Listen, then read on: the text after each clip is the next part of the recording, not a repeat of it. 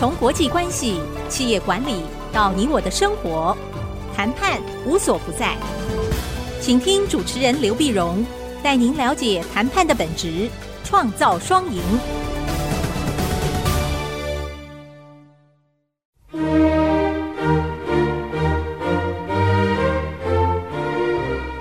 这里是 IC 之音 FM 九七点五，欢迎收听《谈判无所不在》，我是刘碧荣。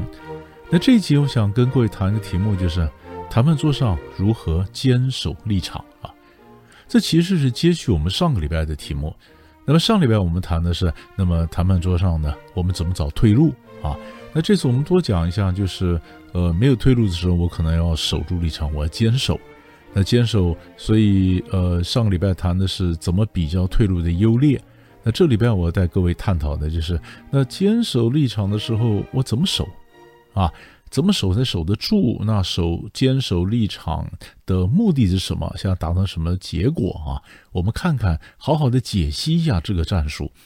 但是在谈这个礼拜战术之前呢，我必须先更正一下我上个礼拜的一个口误。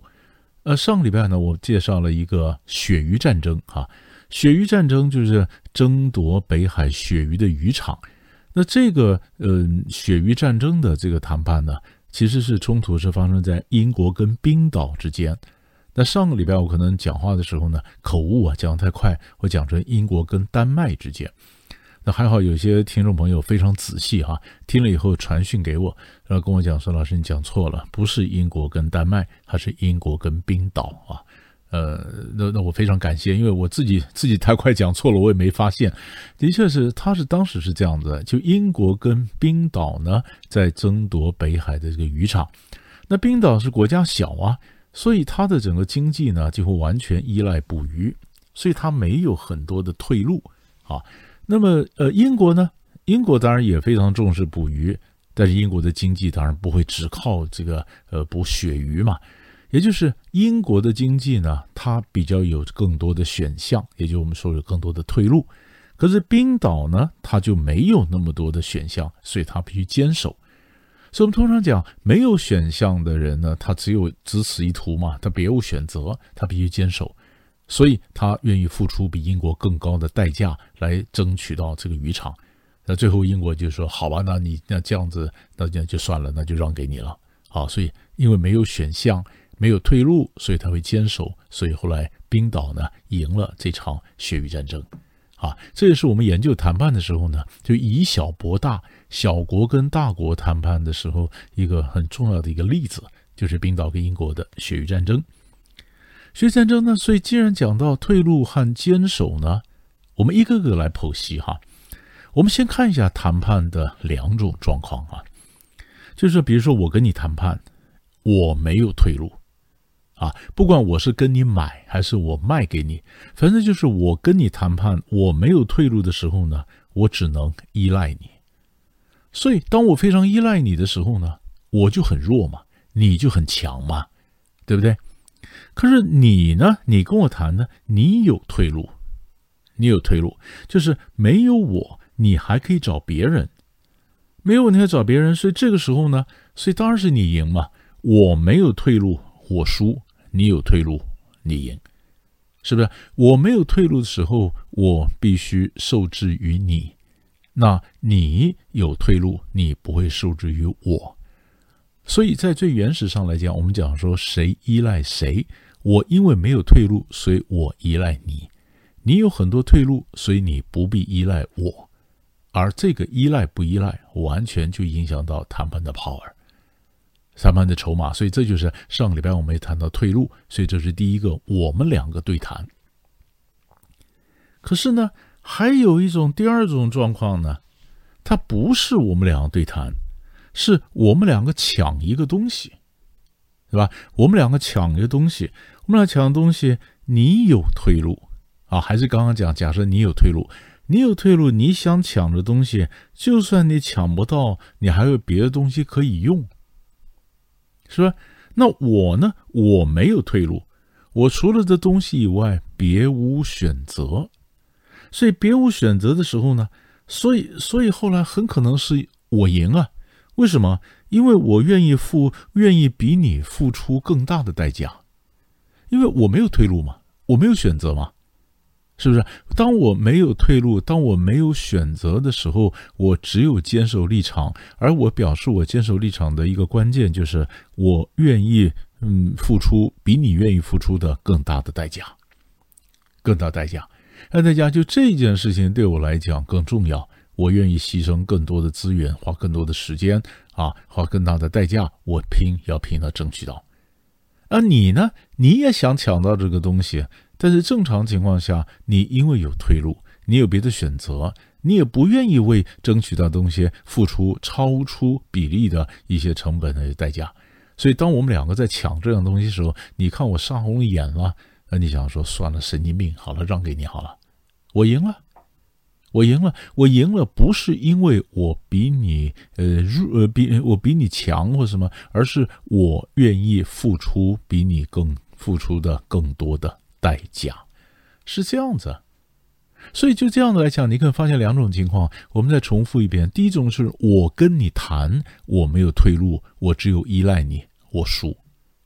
第二种状况就是我们两个抢同个东西，我没有退路，我拼了命也要抢到这东西，因为我别无选择，我愿意付出更高的代价抢到东西。结果呢，我没有退路，我赢，是不是？所以你你你要问我说，那谈判的时候，那么没有退路，呃，到底是好赢还是输呢？那我说看情况嘛，看情况嘛。第一种，我们俩对谈没退路的输；第二种，我们俩抢个东西没退路的赢。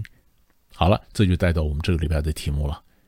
我们俩抢的东西没退路的赢，为什么呢？因为我坚守，我坚守嘛，是不是？我坚守立场，我愿意付出更多的代价嘛，我坚守嘛。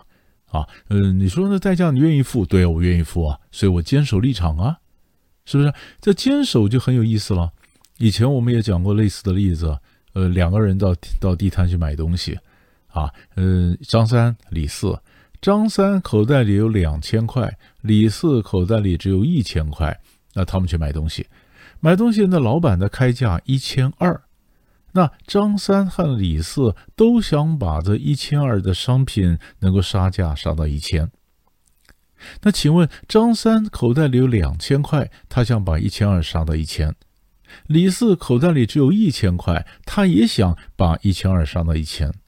请问，老板开价一千二的时候，他会感觉到来自甲的压力比较大，还是乙的压力比较大呢？啊，当然是乙嘛，因为乙口袋里只有一千块嘛，他怎么可能放水呢？他怎么可能让步呢？他只有不断的推，不断推，不断砍，因为只有砍到到一千块，他才可能成交嘛。所以乙因为没有退路，他只有呃只有有限的钱，资源也不够，所以他会坚守立场，他会一路往上杀嘛。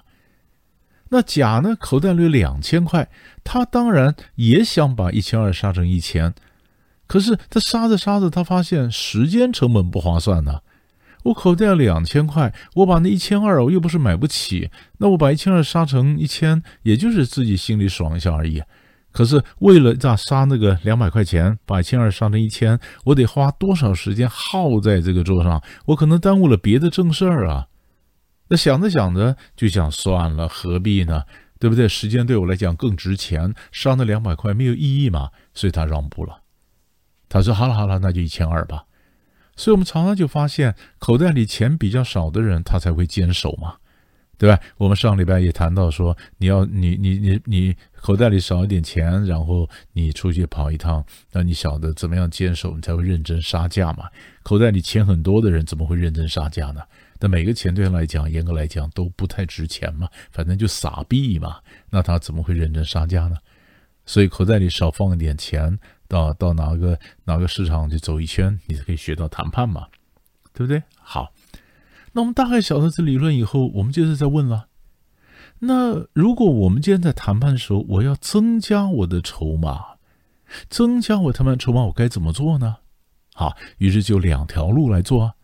第一个就是我要不然就增加我的退路。如果我实在没办法增加我退路呢，我就强化我坚守的强度。所以它是两条路，我要不然去找更多的退路，这样我不至于受制于对方。对吧？要不然呢，我就告诉对方，我会坚守、坚守、坚守。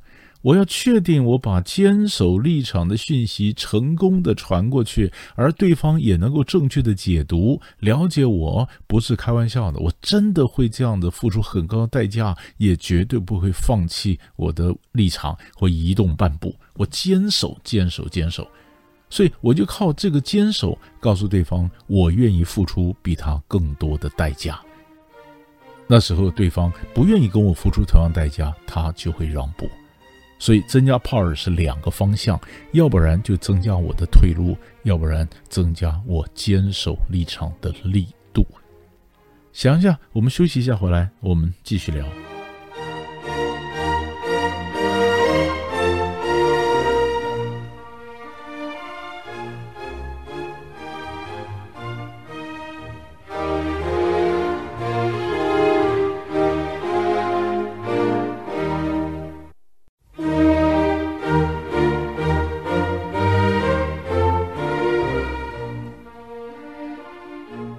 欢迎回到谈判无所不在，我是刘碧荣。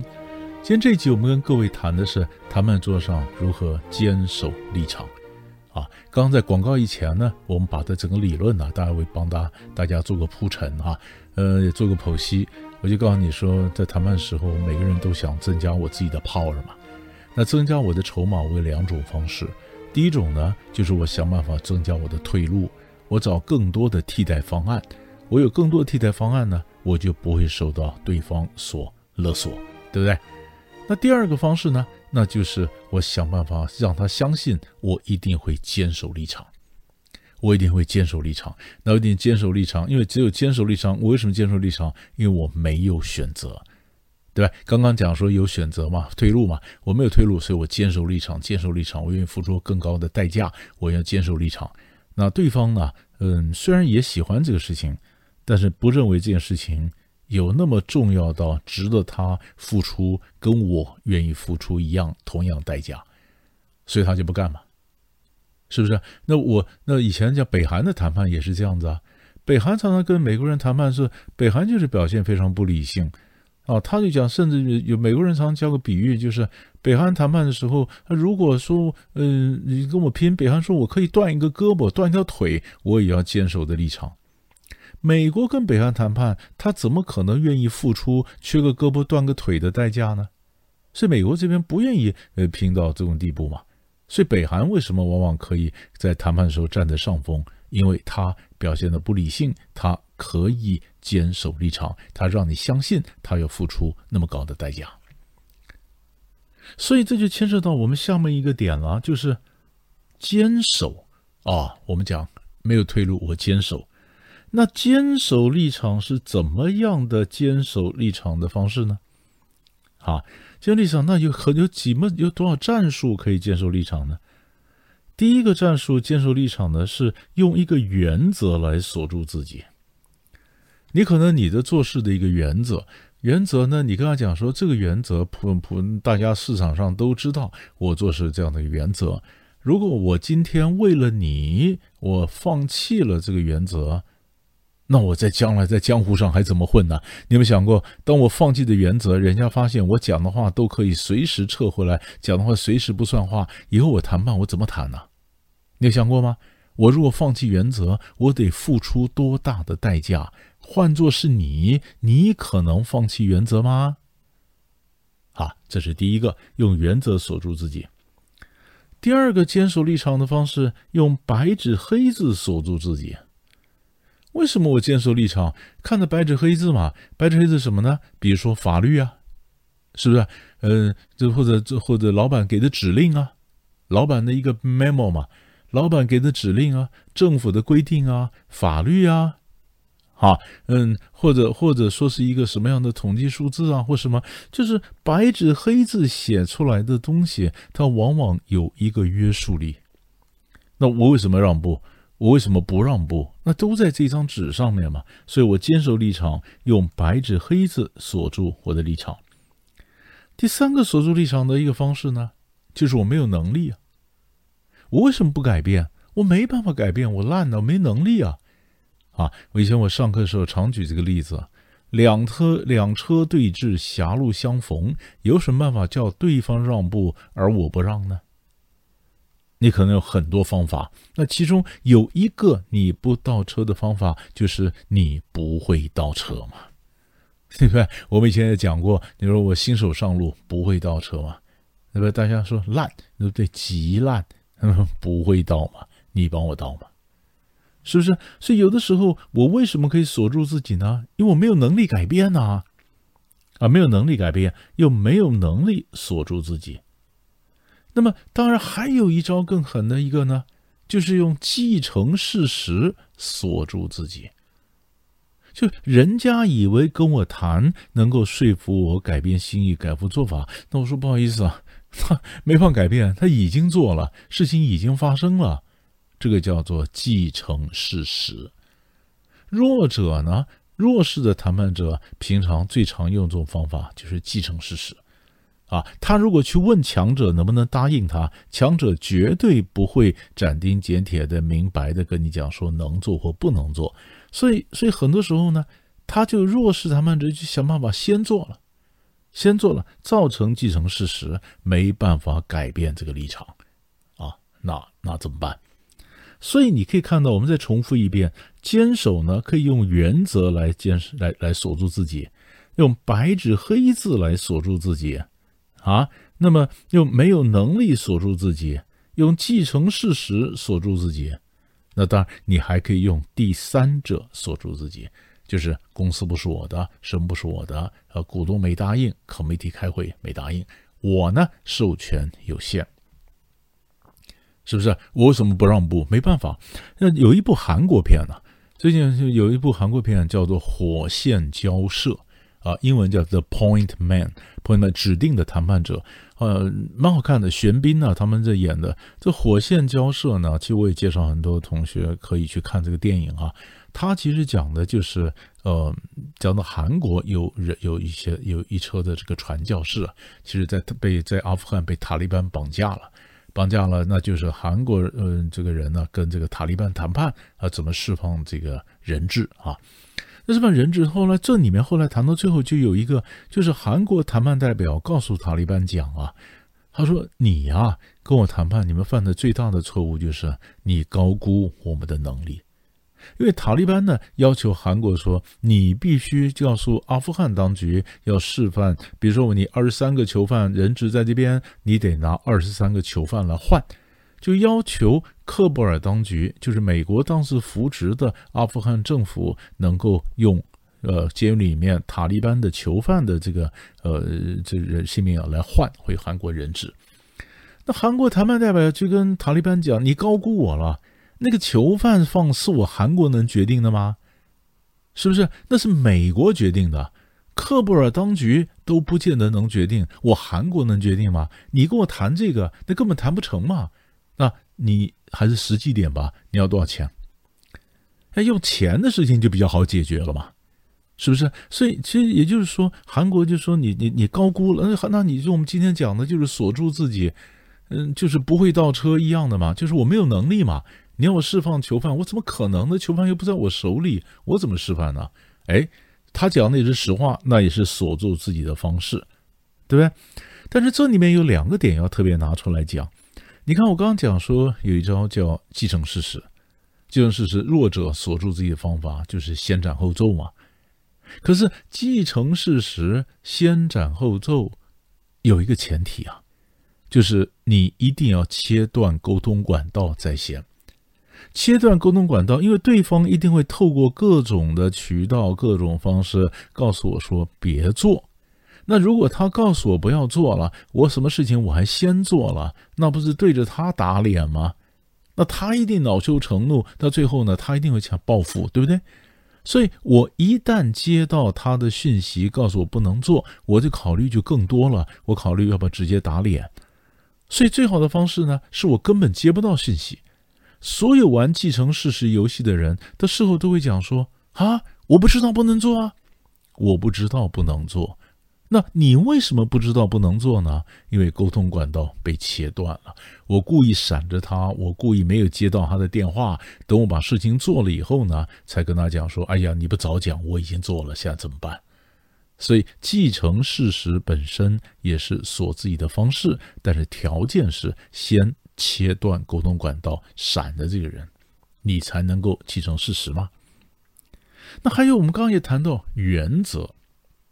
是这个观念必须要澄清一下，谈判的时候到底我要要不要增加我让步的成本呢？